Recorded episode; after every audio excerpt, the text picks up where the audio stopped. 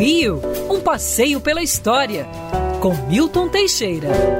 Amigo ouvinte, dia 26 de maio de 1986, falecia o famoso apresentador de televisão Flávio Cavalcante. Flávio Cavalcante vinha dos anos 50, começou na extinta TV Tupi, onde, aliás, permaneceu boa parte da sua vida. Era um grande apresentador de TV à época, sempre marcado por sua aparência severa. Flávio realizou algumas reportagens espetaculares. A primeira reportagem fora de uma emissora de TV quando entrevistou ainda nos anos 50, no remoto 1958, o tenente Bandeira, acusado de matar o banqueiro Afrânio Arsênio de Lemos, no chamado crime do Sacopã, crime da ladeira do Sacopã. Outra reportagem notável de Flávio Cavalcante foi quando entrevistou o famoso pistoleiro Natalício Tenório Cavalcante de Caxias e fez-lhe uma proposta, uma doação milionária para uma instituição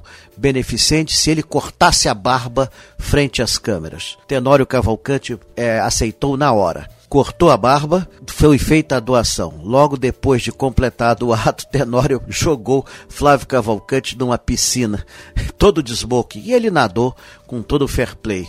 Flávio ficou famoso pelos seus óculos grossos e por promover a história do Brasil através do banco de dados Índice.